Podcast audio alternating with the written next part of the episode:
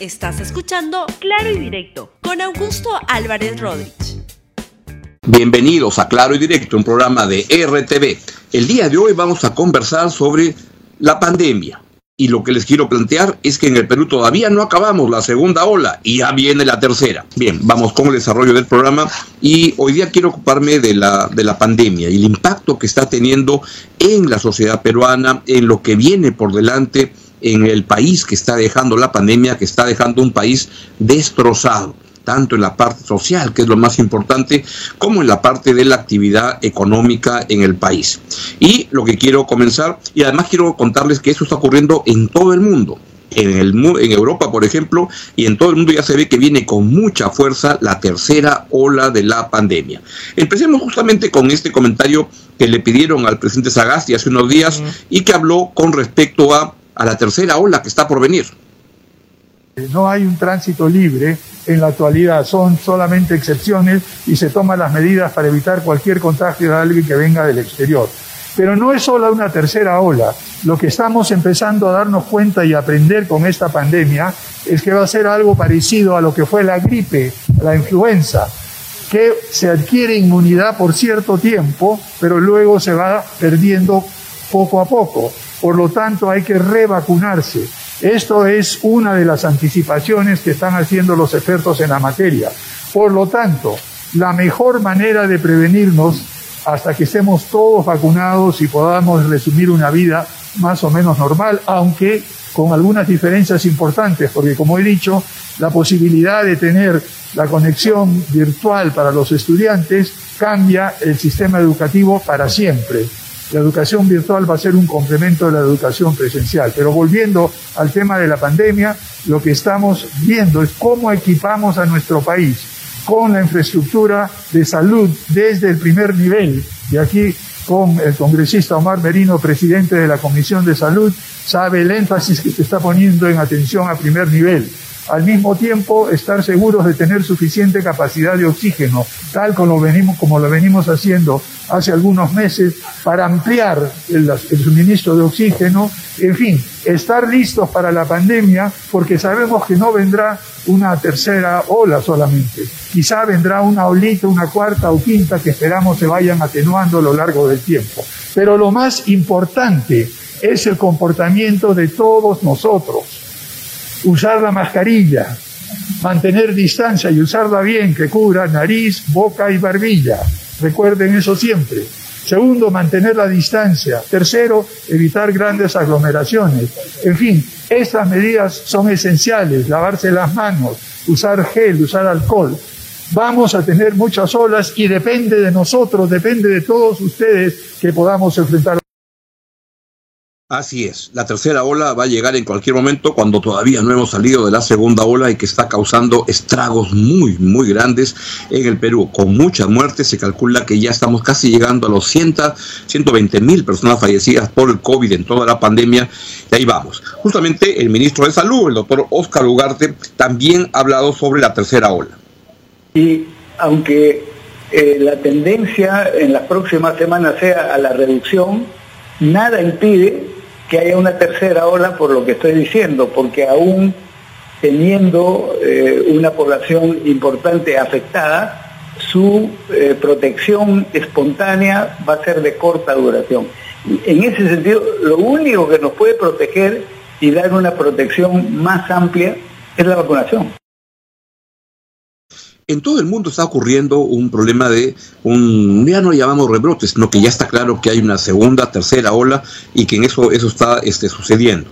Y lo que se explica en todo el mundo es que puede haber ocurrido por dos razones la, el rebrote de la vacuna. Y quisiera, por favor, antes de la declaración, que, que me pusieras el la, la parte de, lo, de, de los cuadros. Uh, Así que ponme por favor este cuadro. Ahí está, ese es el que quería que, que pusieras. Muchas gracias, que es el número total de personas fallecidas por toda causa. Esto lo tomo del señor Rodrigo Parra, que lo hemos tenido acá en el programa, un analista de datos muy interesante de cómo sigue lo que está ocurriendo. Y vean que está cayendo la curva de fallecidos por toda causa en el país, pero este, esto todavía sigue estando en un proceso dramático en general las historias de gente que muere todos los días, las historias de gente que, no tiene oxígeno para poder este, estabilizarse cuando le da el, el virus, que no encuentra las camas UCI, vivimos todavía un drama cotidiano donde mucha gente está muriendo y se calcula que ya han fallecido unas 120 mil personas este, por la pandemia. El registro oficial solo reconoce hasta ahora como 45 mil o algo así, pero los cálculos es que si uno compara con un año normal, cuando no hay pandemia, con un año como, como el del anterior y como lo que está ocurriendo en este, es que está sucediendo eso y es un costo enorme en vidas. Cada día hay noticias de gente que fallece, gente no tan conocida, gente muy conocida. Hacemos votos porque todas las personas que están sufriendo puedan recuperarse cuanto antes. Ahora bien, entre las razones que dan en el mundo. Y quisiera, por favor, que me pongas este, este, ese segundo cuadro de, la, de la, pandemia en todo el mundo. Y ahí está, ese es un cuadro que lo, he tomado de la revista The, Economist, que es muy, muy interesante y lo que nos da cuenta, vean, este, cómo las curvas se están trepando tremendamente en la Unión Europea en el resto de Europa, en América Latina, en Estados Unidos y Canadá ha tenido una fuerte baja, pero otra vez se ve que comienza a la, curva de caída, comienza a cambiar de, inclinación y en, el, en, eh, Asia eh, del, sur y Asia central, en África, pero en el mundo, el último cuadrito, el de la parte baja, se da cuenta cómo está habiendo un rebrote en todo el mundo. ¿Qué explicaciones dan para este crecimiento o esta tercera ola? Dan dos explicaciones principalmente. Una que tiene que ver que cuando han empezado los procesos de vacunación a diferentes ritmos en, cada parte del mundo, hay mucha gente que ha comenzado a sentirse más tranquila y ha comenzado a bajar la guardia.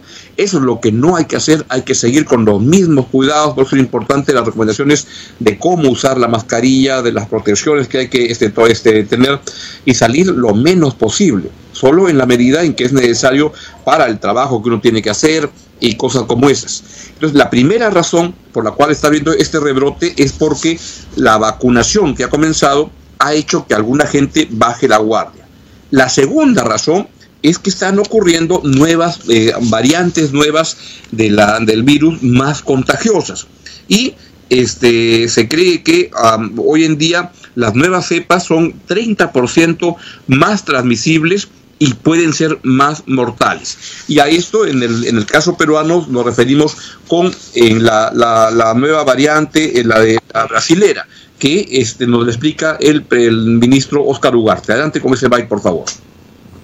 Queremos decir finalmente que el Instituto Nacional de Salud, que viene haciendo un seguimiento cercano respecto a las variantes que están eh, en proceso en el país y que son las causantes de los cuadros que, como vemos, eh, siguen, eh, por ejemplo, en la segunda ola, y como dijo la señora primera ministra, luego de un proceso de ascenso hay un un ligero decrecimiento eh, que estamos analizando, que no nos lleva a bajar la guardia, sino al contrario a intensificar.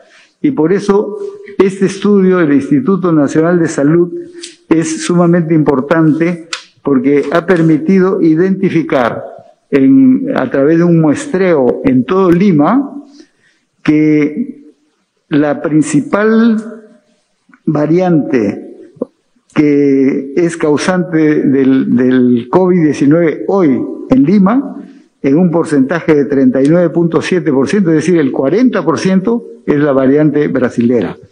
Esto es eh, importante conocerlo porque es la variante que sabíamos que había llegado, habíamos identificado en Loreto, habíamos identificado en otras partes también en Huánuco, eh, semanas atrás identificamos un caso de la variante brasileña en Lima que se controló, pero ahora tenemos del muestreo realizado el 40% de los casos es producido por la variante brasileña. Y mientras eso ocurre hay que cuidarnos y la otra respuesta es la vacuna, que es lo que tiene que estar llegando y en todo el mundo están, se está esperando. Hay lugares donde las cosas no avanzan bien. Por ejemplo, en Europa es una región del mundo donde las cosas en, la, en términos de la vacunación avanzan, la verdad, francamente mal. Se calcula que solo 11% de la población adulta en Europa ha tenido una o las dos dosis de las vacunas que están disponibles. Y eh, hay un esfuerzo enorme que no se está cumpliendo. pero vean este cuadro que justo se acaba de poner, que es muy importante, porque justamente es el cuadro que nos permite entender que cuando este es el poder de la vacuna, también tomo ese cuadro de la revista de, de Economist, donde se ve que cuando en las regiones, en los países donde se está vacunando, comienza a caer fuertemente la tasa de este, personas que se van contagiando. Y por tanto, la respuesta fundamental es la vacuna que tiene que estar disponible para todos en el turno en que nos toque vacunar. Yo me voy a vacunar con mucho entusiasmo el día en que me toque. Y estoy esperando que eso ocurra. Este, creo que todavía falta un poquito, un pocotón para que eso suceda, pero hay que esperar con paciencia y darle prioridad a los que tienen prioridad. Las personas mayores, las personas de la primera línea, etcétera. Y así van las cosas. Por tanto, lo que les quiero decir es que la tercera ola llega en cualquier momento cuando todavía no hemos terminado con la, segunda ola hay estragos muy grandes que esto tiene, este, provoca un colapso en términos de vidas humanas. 120 mil personas que han muerto es muchísima gente que ha fallecido y además en lo que concierne a la evolución económica se han destruido muchos empleos. El año pasado se perdieron en el Perú 2.2 millones de trabajos, de los cuales un millón está en Lima. Un, y la otra mitad está fuera de, la, de, la, de, la, capital, de la, de la región este, Lima el estrago es enorme y lo que queda cuando termine esto, o antes que termine, pero hay que ir pensando, es que el siguiente lustro político tiene que ser un lustro político de reconstrucción del país en todos los indicadores sociales que hemos retrocedido. El año 2020 el Perú ha perdido 10 años, una década de avance social se fue en solo un año y la actividad económica pues también ha, decaído muchísimo. Hemos tenido caída de 11% en el producto el, año pasado. El desafío es enorme y lo que hay que trabajar es cómo armonizar las legítimas, muy legítimas demandas ciudadanas por mejores servicios públicos con la importancia de la inversión privada y la inversión pública, sin ninguna duda, para sacar adelante el país y generar los ingresos que se requieren para financiar la reconstrucción que es imperativa en el país. Bien, es todo lo que quería contarles. Cuídense mucho por todo lo que les he dicho y sean solidarios con las personas que menos tienen. Gracias por escuchar Claro y Directo con Augusto Álvarez Rodríguez. Suscríbete para que disfrutes más contenidos.